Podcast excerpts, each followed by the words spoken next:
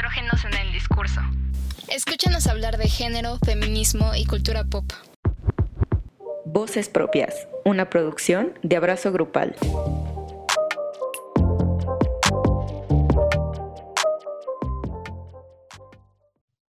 Hola a todas las personas que nos escuchan otra semana más en Voces Propias. Esperemos estén muy, muy bien. Yo soy Ansa y como saben me acompaña Ame. ¿Cómo estás, Ame? Hola, muy bien, gracias. Muy contenta de estar una semana más aquí y la verdad estoy emocionada con el tema de hoy. Es un tema sobre, la verdad, porque no lo habíamos tratado. Es que si ya han escuchado el podcast, pues saben que somos dos morras que hablamos sobre temas de feminismo y variaciones. Vamos a contestar preguntas que nuestros contactos o amigos hombres nos han hecho y nos hicieron específicamente en Instagram sobre el feminismo. Y creo que va a ser un programa muy chido. No sé, ¿tú qué piensas? Sí, también. La verdad es que vamos a explorar cosas que nunca, nunca habíamos visto antes. Al menos aquí en el programa no. Sí, exacto. Van a ser como cuestiones tal vez muy poco tocadas, ¿no? Entonces, prepárense para el programa, va a estar cool. Y bueno, comenzando con eh, las preguntas que nos hicieron, pues yo tengo una primera que creo que es la más importante, o más bien la que más nos hicieron y se repitió muchísimo, que es la parte de, pues, los hombres cómo pueden participar activamente dentro del feminismo y, pues, cómo, ¿no? Además de la deconstrucción. Y, pues, híjole, desde mi punto de vista, yo sí pienso que cualquiera que quiera apoyar el feminismo de manera genuina, pues qué chido, ¿no? O sea, que se una y que se suba al tren, porque la verdad el feminismo nos brinda herramientas mm, para todo, ¿no? Para confrontar problemas este, sociales asociados al género, por ejemplo. Creo que sí me atrevo a decir que el feminismo es como el movimiento más revolucionario de la historia, porque cuestiona muchas cosas, ¿no? De lo que significa ser hombre o ser mujer socialmente y va más allá. Cuestiona el capitalismo incluso, los medios, el poder, las relaciones personales, a ti misma, a ti mismo. Entonces, eh, da para mucho que los, ¿cómo, ¿cómo empiezo? ¿Cómo lo hago? ¿no? Porque es como, yo creo que la pregunta. Y, y creo que podríamos desglosarlo como por algunos puntos, yo creo. Y a mi parecer, el, de los más importantes es informarse, ¿no? Informarse del movimiento. Primero, de qué se trata, o sea, qué es de qué se trata. Eh, si pueden buscar como contexto histórico adelante, si pueden preguntarle a sus amigas, a, mujeres cercanas, que, que, sepan que están como entradas en el feminismo, que de verdad sí les platiquen y escuchen es padrísimo eso, la parte de informarse creo que es fundamental, ¿no? ¿O tú qué piensas? Yo, o sea, también pienso que es súper importante informarse. Justo a veces hablo de este tema con amigos y es que, y me dicen, es que pues muchas veces yo he oído que preguntarle a las mujeres es como fastidioso, ¿no? O es como, como que pues no están para educarnos, tenemos que educarnos a nosotros mismos. Y sí lo creo, pero también creo que si tienen el interés genuino de participar activamente, siempre va a haber alguien, mujer, que esté pues inmersa en esto del feminismo, que va a estar dispuesta a enseñarles un poco. Entonces, más bien también buscar a esa mujer que saben que les puede enseñar, porque tampoco no van a ir con una amiga random en una fiesta y le van a preguntar de que, ay, ¿qué piensas del feminismo? Si ella no quiere hablar, ¿no? Hasta la vas a acomodar, va a ser como, güey, qué hueva, no quiero hablar ahorita de eso, pues no. Pero si tienen un espacio seguro con alguna mujer que sepa del tema y que sepan que está abierta a hablarlo, búsquenla. Siento que es muy valioso y que incluso va a permitir que su amiga también se abra del tema con ustedes y les explique hasta con más paciencia, por así decirlo, y también de una forma más sencilla que en sí la literatura que puedan encontrar, que ahorita ya hay miles de páginas en internet, en Instagram, en Facebook, que explican el movimiento muy simplificado, pero bueno, o sea, si, si ni así les está quedando claro, les está haciendo clic, busquen a esa mujer de confianza que les puede pues, resolver sus dudas. Sí, totalmente. Y a partir de, la información creo que nacen más cosas. Eh, está bien padre como esta apertura de puertas, ¿no? De que, wow, ya tengo esta información, ahora qué hago con esto. Creo que es eso, ¿no? Y en primer lugar está la parte de reconocer las desigualdades y denunciarlas. O sea, desigualdades como de género, ¿no? Y tampoco perpetuarlas o seguirlas haciendo. Justo. Con esto, con esto me refiero a que no sean como tal espectadores, ¿no? Creo que sí pueden participar en el movimiento de su círculo cercano. Eh, por ejemplo, cuando uno de sus amigos o compañeros de trabajo eh, hace algún comentario, no sé, sexista o algo así, pues realmente no, no festejes eso, no le des por su lado, más bien como que sí puntualízalo, ¿no? De que lo que está haciendo está mal, de que no son las maneras de hacerlo, etcétera, ¿no? Realmente ese tipo de acciones nos ayudan muchísimo a las mujeres que estamos muy inmersas en el movimiento, ¿no? Porque me parece que muchas veces las mujeres estamos tan enfocadas en el movimiento feminista que nos olvidamos como esta parte de, de ver a, más cosas o más referentes o lo que está pasando afuera. Y, y si tú, hombre, quieres empezar a, a ser un buen aliado, me parece que esa parte de reconocer y denunciar es bien importante. Si tú mismo tienes actitudes que son sexistas, que son incluso de mansplaining, eh, pues es importante como que empezar a visualizar eso, ¿no? Y empezar a cambiarlo poco a poco. Es difícil, sí, pero creo que ayuda un chorro. Sí, claro. Además, siento que muchas de las preguntas que recibimos y así giran en torno a que la figura del hombre ha sido de alguna forma rechazada en el movimiento, ¿no? O que no se le invita a participar precisamente activamente. Pero es que la deconstrucción que tienen que llevar a cabo los hombres, como se trata de una, pues ahora sí que de un tipo de violencia que ellos mm, sí les afecta, pero no les afecta de una manera tan directa como a las mujeres, ¿no? Entonces, primero es un, un trabajo de empatía muy cabrón, la verdad, porque pues nunca van a entender la violencia que se vive. Entonces, primero pues hay que empatizar con lo que vivimos y luego es, es muy temprano para decirlo en el podcast, pero pues ni modo, romper el pacto patriarcal ahora sí que una vez que empaticen y se den cuenta de los privilegios que gozan ustedes por, por el simple hecho de ser hombres, este, pues hacerse conscientes de ellos y hacer consciente de ellos a los demás. Y si empiezas por dejar de reírte por las, bromis, por las bromitas machistas, si empiezas por decirle a tu amigo que, hace, que le hace a su novia gaslighting, que, que le pasa, si dejas de seguir a tu amigo en Instagram que, que ya fue declarado acosador, esas pequeñas acciones ayudan más al movimiento que tenerte a ti gritando que eres aliado. Como que ese también, recordar que es como que no es tu papel ser el protagonista del movimiento, ¿no? Igual y hay espacios donde tu figura como hombre va a ser más escuchada que la de la mujer. Ahí es donde necesitamos que intervengas. Ahí donde sabes que tu voz tiene más poder que la nuestra, que es en el grupo de tus amigos donde se mandan porno o donde se mandan nudes de otras chavas, cosas así, ahí tu voz tiene más poder y más presencia que la nuestra. Ahí es donde la debes de usar, ¿no? En vez de buscar el protagonismo en una marcha o así, que pues igual y ahí no va a ser tu lugar, buscar dónde sí puedes activamente hacer un cambio. Uy, sí, de verdad sí, aplaudo mucho este comentario. Creo que es fundamental la parte de empatía, de que pues a lo mejor es un movimiento que sí ayuda a todos y todas y todes de muchas maneras, pero también hay que saber desde qué trinchera pues apoyar, o sea, cómo apoyar, ¿no? Y en este caso, pues es usar tu voz para, para bien, o sea, para dejar de, de perpetuar estas violencias que se generan en muchos espacios, yo creo que en todos los espacios en los que las mujeres estamos. Entonces, si tú tienes cierto poder en un espacio y sabes que pues tu voz va a ser escuchada, eh, hazlo para bien, ¿no? Trata de simpatizar y, o incluso también eh, como usar tu plataforma para darle plataformas a otras mujeres. Esto también se me hace como súper importante, ¿no? Eh, siempre que sea posible, dar lugar a, las mujeres para que participen, ¿no? Para que también hablen, para que también opinen, para que sean escuchadas. Eh, también se me hace como algo bien, bien importante. Eh, y creo que va muy de la mano con esto del mansplaining, sí. que también es muy necesario, pues, que, creo que sí es, es bien importante que tengan en claro que evitar esto ayuda, ¿no?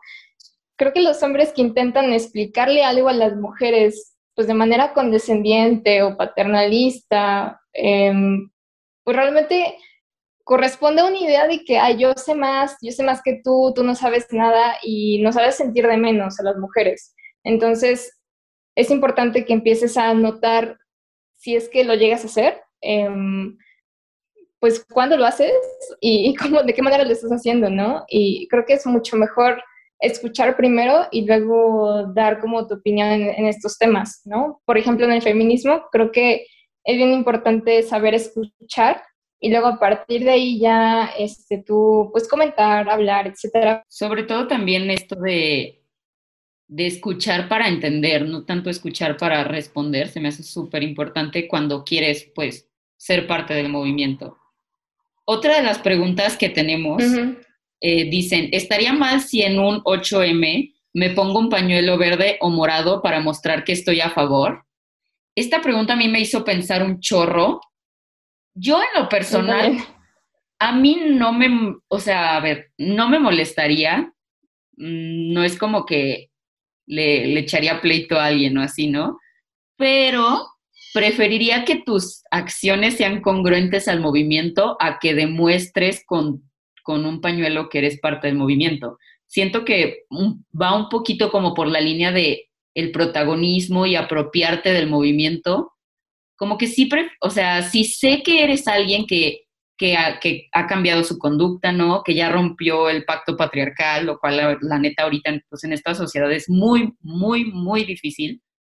Sí, no sé, como que me incomodaría un poco como que si lo trajeras, pero, pero el acosador de mi amiga es tu mejor amigo, como que sí te diría cosas. No sé, sí te diría de que, güey, quítatelo. Algo así.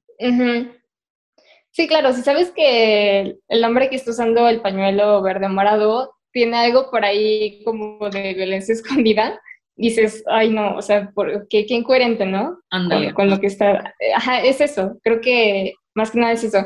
Y también estoy muy de acuerdo con lo que dices, a mí también me puso a pensar mucho esta pregunta. Este, yo preferiría que un hombre que apoya el movimiento lo hiciera a lo mejor de otras maneras. El pañuelo muchas veces, pues sí significa algo importante para el movimiento, porque es como reconocer a la otra persona, en este caso, por ejemplo, a mujeres que llevan pañuelo morado, verde. Si yo veo a alguien en la calle, una mujer en la calle llevando ese pañuelo, digo, qué padre, yo me siento segura con esa persona, ¿no? Sí. Entonces, se ha vuelto como un símbolo muy importante. Entonces, creo que también de alguna manera hay que cuidarlo de cierta manera, tratar de, de no ser incoherente con eso y, y, preferible hacerlo de otras maneras tu apoyo. O sea, más que llevar un pañuelo, creo que importan más otras acciones. Sí. Entonces, sí, estoy de acuerdo. Sí, creo que la deconstrucción va primero y como te va a costar un chingo de trabajo y te va a tomar mucho tiempo, entonces yo creo que no vas a alcanzar a ponerte el pañuelo. Otra que tenemos es debatir ciertas cuestiones del feminismo. ¿Se podría considerar mansplaining? ¿Tú qué piensas, Sara? Híjole. Híjole, también está muy difícil.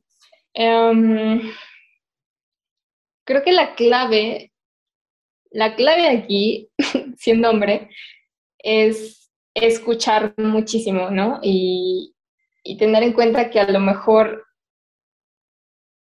tu opinión, este, no es que deje de tener importancia o no, no, sea como algo válido, pero eh, como es un movimiento que surgió como para reivindicar los derechos de las mujeres, creo que al debatirlo mm, deja espacio más a las mujeres que, se debatan, ¿no? Eh, Los escucha primero. Está bien hacer comentarios así de vez en cuando, está bien, pero también hay que aprender cómo a tener como límites de hasta dónde puedes llegar a entrar y hasta dónde no, creo yo. Está muy difícil, no sé tú qué pienses. Yo también, o sea, siento que muchas veces cuando se debate, se, o sea, por ejemplo, pienso mucho, muchísimo en los munes y todo esto, ¿no? Que yo fui mucho tiempo parte de esas cosas. Sí. Y pienso que, por ejemplo, se, se debatía de que la guerra en Vietnam, ¿no? Y tú optabas por tener el papel de él, el, pues como el representante de Vietnam. Y obviamente haces una investigación y hablas por hablar, la neta. ¿Por qué? Porque no, no puedes empatizar con la gente de Vietnam, porque no eres vietnamita, no naciste allá, no tienes la misma religión, no viviste la guerra, etcétera, etcétera, ¿no?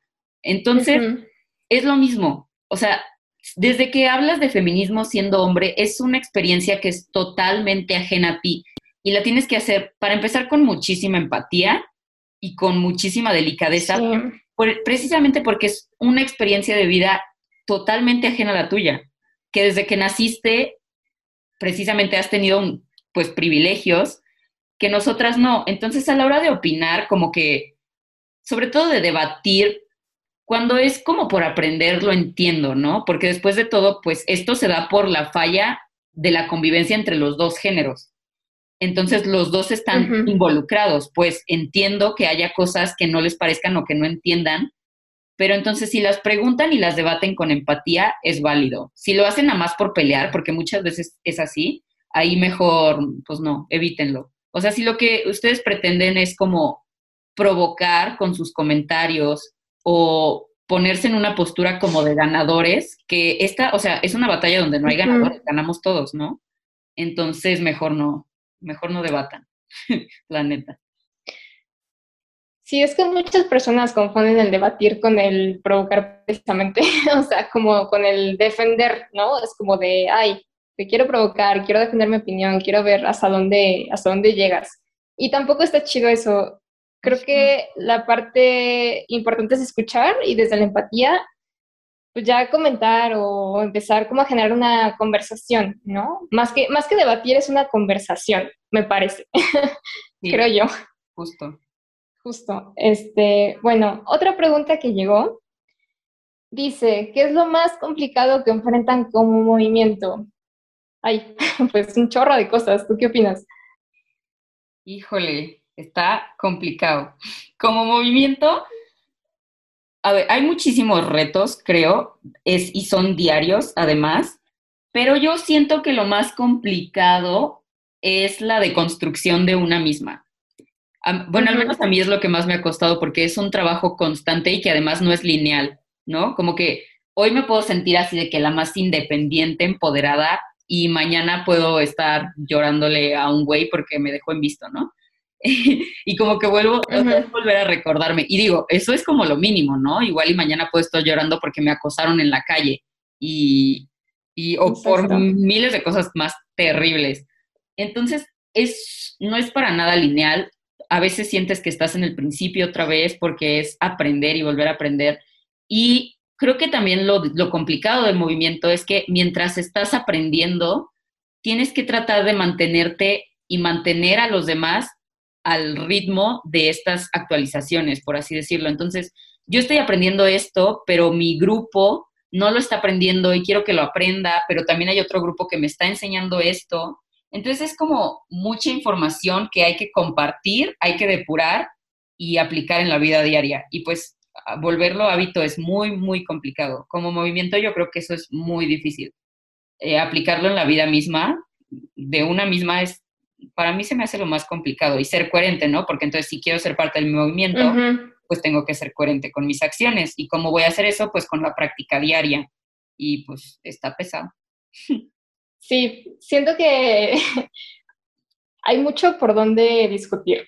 Em, a mí de lo que más me cuesta y más me duele es ver que la deconstrucción social no avanza tan rápido como quisiéramos, ¿no? Obviamente es un trabajo que lleva décadas, o sea, de verdad sí, la sociedad avanza lento en muchas cosas, ¿no? Y el feminismo a veces pues no, no es la excepción, a pesar de que es un movimiento muy revolucionario y ha ganado una ola impresionante, como sociedad la verdad no estamos avanzando tan rápido. Eh, a mí me duele mucho despertarme y leer noticias de feminicidios y violencias y agresiones ¿no? hacia mujeres. Entonces, la verdad, de lo más complicado que, que a mí me llega y me duele y, y me puede es esta parte de, de, ver que no avanzamos por más que, que queremos, ¿no? Por más que luchamos, por más que informamos, por más que educamos a las personas, como que a veces como que digo, wow, o sea, parece que, que no, no estamos avanzando, pero Pero luego hay momentos en los que sí, sí veo avances y sí veo progresos y esos son como las lucecitas que mantienen como activa, ¿no? En la lucha. O sea, ver, por ejemplo, mucha sororidad, eso, eso me ilumina mucho. Eh, creo que como cualquier movimiento hay cosas muy como oscuras y hay cosas muy brillantes, ¿no? Y creo que también de lo más complicado personalmente es justo esta parte que dices, que a veces, bueno, a mi parecer a veces la deconstrucción mental es mucho más rápida que la deconstrucción emocional. Entonces, yo, por ejemplo, me topo con que puedo informarme mucho y puedo eh, leer y puedo hablar y conversar y así, pero emocionalmente tampoco avanzo tan rápido, ¿no? También son unos putazos y te duelen y es difícil. Y terminas llorando y terminas sintiéndote impotente, ¿no? Porque a veces no es tan rápido como quisieras, pero por ahí vamos. Básicamente es eso. Entonces, es lo más complicado, pero creo que no lo dejaría por nada del mundo, porque el feminismo me ha abierto muchas puertas y, creo que es quitarse la venda y una vez que te la quitas ya no te la quieres volver a poner, ¿no? Porque es decir, no, o sea, es, es lo que está pasando y es una realidad que tengo que afrontar y quiero afrontarla pues personal y colectivamente porque quiero un mundo mejor para mí misma y para pues los demás y es eso. La neta sí, a veces es doloroso, pero pues vale la pena. Tenemos otra que dice, ¿cómo le hago para enfrentar las actitudes machistas en mi familia? Esa pregunta, o sea, como movimiento también es complicada porque pues como mexicanas hemos sido educadas en familias machistas, al menos yo sí, y, y pues sí es un tema, ¿no? O sea, tocar el tema del feminismo, exponer en la mesa tus ideas ante tu familia es complicado, por, muchas veces también porque es ante personas más grandes que tú, ¿no? Y también está este adultocentrismo que desvalida todas tus opiniones. Pero además de eso, eh, yo siento que si realmente tienes el propósito, lo mejor es hablar del tema, hablar e informar. Si, si ves que, por ejemplo, en tu familia un simple, una simple explicación no va a ser suficiente para que dejen de replicar actitudes machistas, puedes buscar datos duros. Eso yo he notado que sirve mucho con los adultos, les adultes, no sé por qué, pero los datos duros sirven más con esas generaciones. Entonces igual y decirles, ¿sabes qué? Este, por esto que estás haciendo, cada vez hay más mujeres, este, pues que no tienen la libertad de elegir qué carrera quieren estudiar, ¿no? o por esto que estás diciendo, eh, puede desarrollarse a una violencia más grande que va a llevar a un feminicidio de los 10 que se hacen a diario. Los datos duros siento que funcionan y son una forma más fría de acercarte y de acercar a, pues, a tu familia. Entonces, si no entienden, te digo, con una explicación más literaria o más abstracta, puedes recurrir a este recurso. Yo es lo que, lo que he aprendido. Ay, súper, qué buen consejo. Yo, si les puedo dar un consejo, es que, o sea, sé que a cualquier persona, de verdad, o sea, crecemos en una sociedad machista y neta no nos libramos de eso. O sea, eh, tanto yo como Ame crecimos en eso y en algún punto de nuestra vida, ya sea cuando éramos más chicas o no, hemos replicado actitudes machistas, ¿no? Incluso hacia otras mujeres. La, la idea es de construirse, es como la tirada. Y creo que las actitudes machistas, por lo menos yo he notado, no sé cómo sea, notado que si un hombre enfrenta a otro hombre o le, que si lo escuchara la mujer, eso ha pasado, por ejemplo, en mi familia y lo he vivido también y es muy doloroso, pero es cierto que a veces, por ejemplo, no sé, tu papá tiene una actitud machista que no la nota, pero pues de alguna manera afecta a la familia. Eh, tú como mujer le dices le, da como cosa o le, entra así como un clic, es como de, ah, ok, a lo mejor lo estoy cagando, ¿no? Entonces, eso pasa, sí pasa, es verdad. Y creo que siendo hombres tienen, pues la verdad, pues sí, una ventaja en cuanto a eso, creo yo, lamentablemente, pero pues sí. Sus expresiones en femenino puede tomarse... Amén. Ay, creo que perdí. Y yo también, como que se trabó, pero ya. Ahí me llegó otra pregunta que dice, ¿usar palabras o expresiones en femenino puede tomarse mal? No sé tú qué opinas. Ay, esa, o sea, como que lo que yo entendí es, o sea, si usas estas expresiones para, para dar a entender ofensa, o debilidad, sí, sí está mal. Pero si las usas para otras cosas, pues no. O sea, siento que depende muchísimo del contexto, pero por ejemplo, si alguien llora y le dices de que, ay, deja de ser tan niña o así, pues sí. Otra pregunta que nos va mal ver porno. Y, ok, va a parecer comercial, pero pues sí es importante que lo revisen. Si quieren saber más de por qué está mal o de contenido erótico, que creo que está más padre revisar. No sé tú qué pienses a mí. Sí, totalmente de acuerdo. Siento que, o sea, es bueno ya que se estén cuestionando como por qué esto es malo. Eh, siento que ya es un paso en la dirección correcta, que sepan que es malo. Y no es que, o sea, como que yo siento que no se tiene que relacionar tanto como lo que produce el porno, que después de todo pues busca placer. Más bien lo que tenemos que estar conscientes es de que es una industria que explota a la mujer y el papel de la mujer. Incluso lo ha distorsionado a tal punto que, o sea, las relaciones sexuales son muy difíciles, ¿no? Y muy irreales. Entonces, pues sí, eh, o sea, lo malo es cuando consumes porno de los sitios que degradan la figura de la mujer. Entonces, mejor busquen sitios pues más friendly, que, que tengan consentimiento de ambas partes, que sepan que la actriz que está ahí está ahí porque quiere y no está obligada o no está por un contrato muy bizarro. Y también cómo representa a la mujer el porno que están consumiendo. Si es una super mega no realista, pues la verdad no vale la pena, porque además les va, les va a crear expectativas que no van a encontrar en ninguna parte. O sea, esos cuerpos nada más se ven ahí.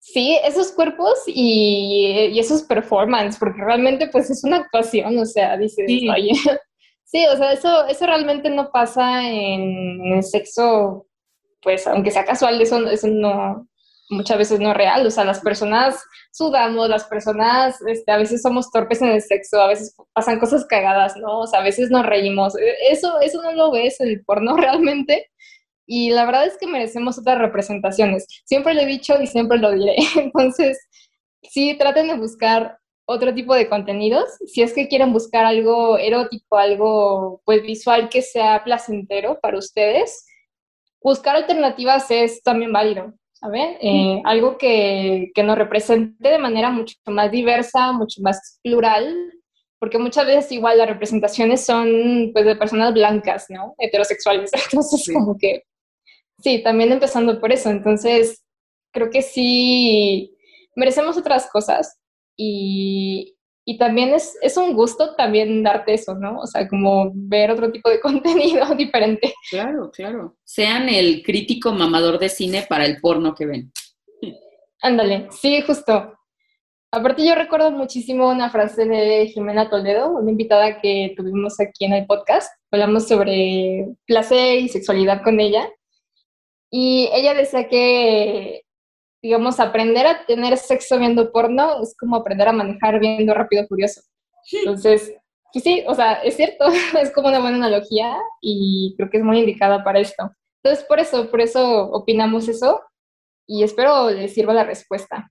Sí. Si quieres saber más, pues escuchan el episodio de Adiós Porno Tradicional. Los recomendamos mucho. Así es, vuelvan. Eh, la otra pregunta que tenemos es, si me identifico como persona no binaria, puedo ser feminista? Y ahí yo respondería que, pues sí, o sea, puede uh -huh. ser un buen aliado, siempre y cuando siento que antes, y vuelvo como, como lo dije en el principio, antes de querer tener el protagonismo o un espacio muy definido dentro del feminismo, porque además siento que como que como que cuando hablamos de feminismo se piensa que de pronto un día te llega un certificado de ya eres feminista, ¿no? Cuando, uh -huh. o sea, está, eso está cagado, porque nadie tiene realmente la, la, verdadera como posesión ni la llave al feminismo, ¿no? Solo pues te deconstruyes y ya. Entonces, hombre, no binario, este, trans, gay, lo que sea, el primer paso es de construirse. Si quieres ser parte de, primero tienes que deshacerte de los privilegios que el, que el patriarcado te da, reconocerlos y evitarlos y ya luego uh -huh. empezar a empatizar para poder pues considerarte feminista o aliada de feminista. Mientras no hagas esos pasos, yo creo que realmente no tiene tanto sentido que quieras ser parte del movimiento. Sí, exacto. Y la verdad, o sea, así como la sexualidad es un espectro constante, el género también lo es, ¿no? Y las personas queer salen mucho de esta normativa y son identidades pues que no se consideran pues hetero o cisgénero. Y, me parece que hay muchas ramas del feminismo y justamente está el feminismo interseccional, que de alguna otra manera está vinculado con lo queer. Y es una deconstrucción de lo que conocemos como género, ¿no? Como tal, y de las identidades, y incluso orientaciones sexuales, ¿no? Que no nada más sean, pues, heteras cisgénero. Y, y asume este tipo de feminismo que el género es una construcción social que nada más se usa para perpetuar, pues, muchas violencias y muchas opresiones. Entonces, digamos que en el feminismo, por lo menos en una rama, sí hay espacio para, para personas queer, ¿no? Porque busca pues el fin de, esta opresión, de que pues no existe esta, estos géneros binarios nada más, este, de que la equidad no nada más va para ciertas mujeres, sino para muchas mujeres de todas las razas, de todos los géneros, ¿no? Entonces, pues sí, el feminismo es así y se ha construido así porque de alguna forma, históricamente, pues ha luchado en contra de esta expectativa de ser femenina para tener ya sea validación de los hombres o, no, o sea, o ser rechazadas. O sea, por eso mismo, ¿no? O sea, de que históricamente hemos luchado en entrar a espacios públicos, políticos, de la ciencia, de conocimiento, porque nos han rechazado simplemente por, por ser femeninas, ¿no? Y entonces creo que el feminismo interseccional es bien interesante por eso, porque dice, pues no, o sea, ¿para qué no reducimos al género nada más? O sea, porque son normas que nos oprimen y el patriarcado es el enemigo, o sea, eso. Claro, claro. Ahora sí que nuestro enemigo en común es tan, tan grande que yo siento que sería muy triste dejar de, de lado la lucha no binaria. Por ejemplo, si tú te consideras no binaria, perfectamente puedes ir en contra de todas las normas que dictan lo que es femenino y lo que es masculino, ¿no? Y eso ya te hace parte de una deconstrucción que después de todo aporta al movimiento feminista. Sí, claro. Y es que el patriarcado, la verdad, muchas veces va de la mano con el racismo, con el clasismo, con lo liberal, ¿no? Todo esto. Y la verdad son cosas bien feas que nos oprimen pues, a todos, a todas, a todos, ¿no? Parejo, va parejo, de verdad. Entonces, pues claro que hay espacio para, nada más hay que buscar cómo ayudar, ¿no? Cómo, cómo ser parte de. Pero sí hay espacio, o sea, sí hay una rama de feminismo, por menos de interseccional, que sí le apuesta a esto y creo que en Abrazo Grupal hemos buscado mucho esto, la neta. Bueno, em, nos llegó otra pregunta que dice, ¿qué medidas creen esenciales para derrocar el patriarcado? Pues hay varias. Yo creo que la primera, la de construcción personal, así. Ajá. De esa sí siento que sin esa no, como que no podrías avanzar en muchas cosas, siento. Porque incluso hasta siendo mujer, ¿no? O sea, si tú no te deconstruyes en tus privilegios, por ejemplo, yo, que pues obviamente mi experiencia es de primera mano, ¿no? A ver, yo tuve la oportunidad de estudiar en una escuela privada, soy blanca, eh, o sea, ya ahí ya van dos privilegios enormes en México, que más de la mitad de la población no lo tiene, menos si eres mujer yo tengo el privilegio de tener esta plataforma, ¿no? Puedo exponer mis ideas sin que me violenten. O sea, ese, eso está muy cabrón, porque hay mujeres que no pueden ni siquiera en su casa decir una opinión sin que las golpeen.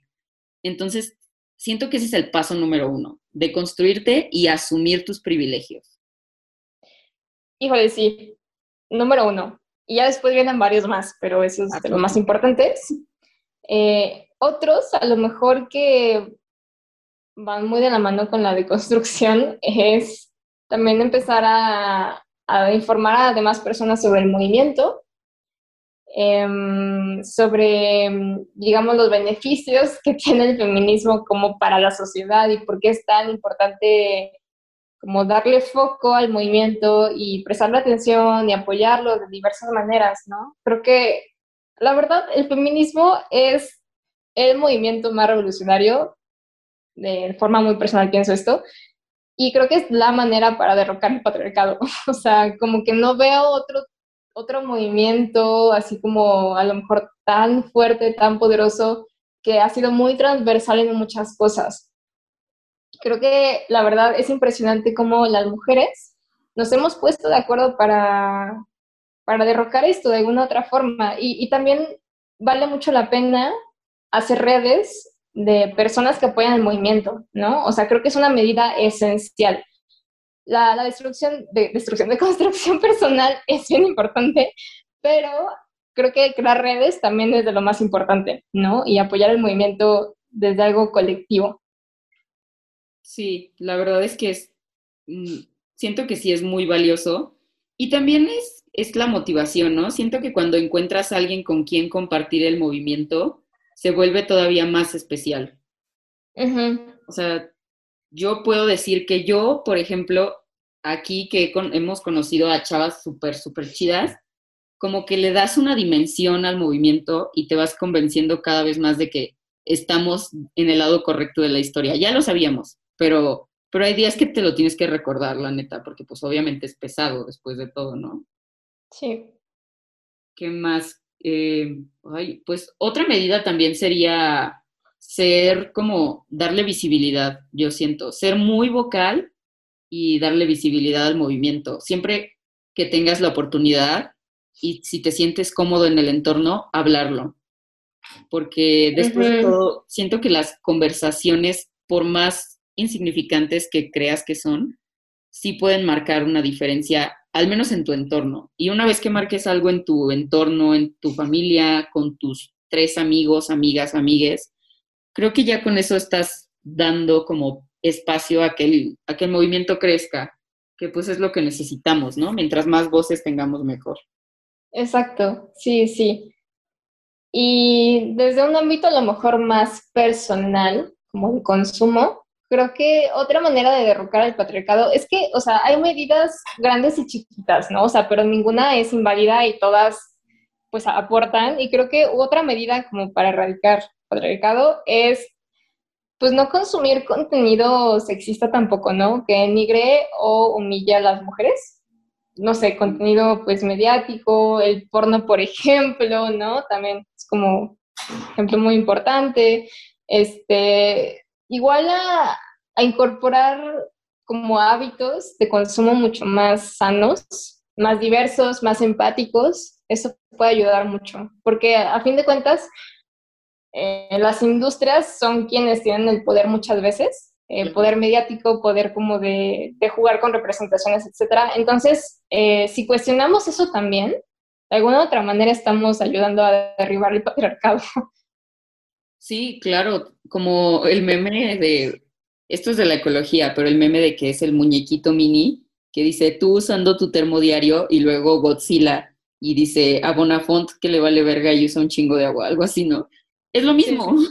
O sea, igual y, o sea, tú vas a hacer un cambio en tu entorno hablando del feminismo, pero también si dejas de consumir a estas grandes industrias la forma violenta y pues tan poco valiosa que nos representa a las mujeres, pues ya también estás haciendo algo, ¿no? Después de todo, si eso se sigue reproduciendo, es porque hay quien lo consuma, pero cuando ya no haya quien lo consuma y al contrario lo critique y lo cuestione, pues va a desaparecer, que es lo que queremos.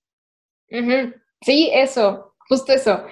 Y también, si eres un hombre que está como en ese tipo de industrias, ¿no? De generar contenidos, videos, lo que sea, sí es bien importante que pienses la plataforma que tienes y cómo las mujeres pueden aportar en eso, ¿no? Desde el trabajo que compartes con ellas. Claro. ¿Por qué? Porque también las representaciones que vemos en pantalla eh, vienen de las personas que la producen. Entonces, si atrás de la cámara o atrás de, del escrito hay mujeres trabajando y personas empáticas trabajando por contenido mucho más diverso, créeme que lo que se ve reflejado en pantalla va a resonar en muchas personas, ¿no? O sea, muchas personas van a poder ver eso y si es diverso y si es empático y si es diferente, si es plural, pues qué mejor, ¿no? Entonces, sí, es bien importante empezar a pensar plataformas que tienden como hombres y cómo pues apoyar a las mujeres también en eso. Creo que es una muy buena manera pues, de, de tumbar esto que nos aterra tanto, pero nos afecta también mucho. Y pues esas son como el, el, resumen de nuestras preguntas. La verdad es que recibimos muchas. Yo creo en el futuro podemos volver a hacer la dinámica, ¿no? Sí, la verdad sí, porque fueron muchísimas preguntas, no tienen idea. Muchas se repitieron, pero, pero sí, o sea, creo que da para mucho y para muchos programas a lo mejor. Yo creo que sí, en un futuro abriremos otro.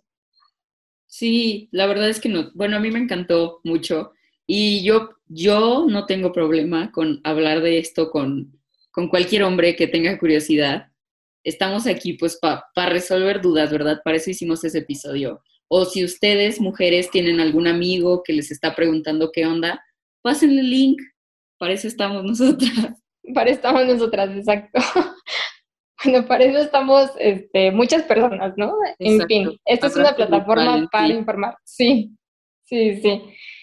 Y pues bueno, ya saben, hombres, eh, traten de informarse. Qué bueno que mandaron sus preguntas. Nos da muchísimo gusto que estén tan interesados en el movimiento, y quieran participar y, apoyar también desde su trinchera.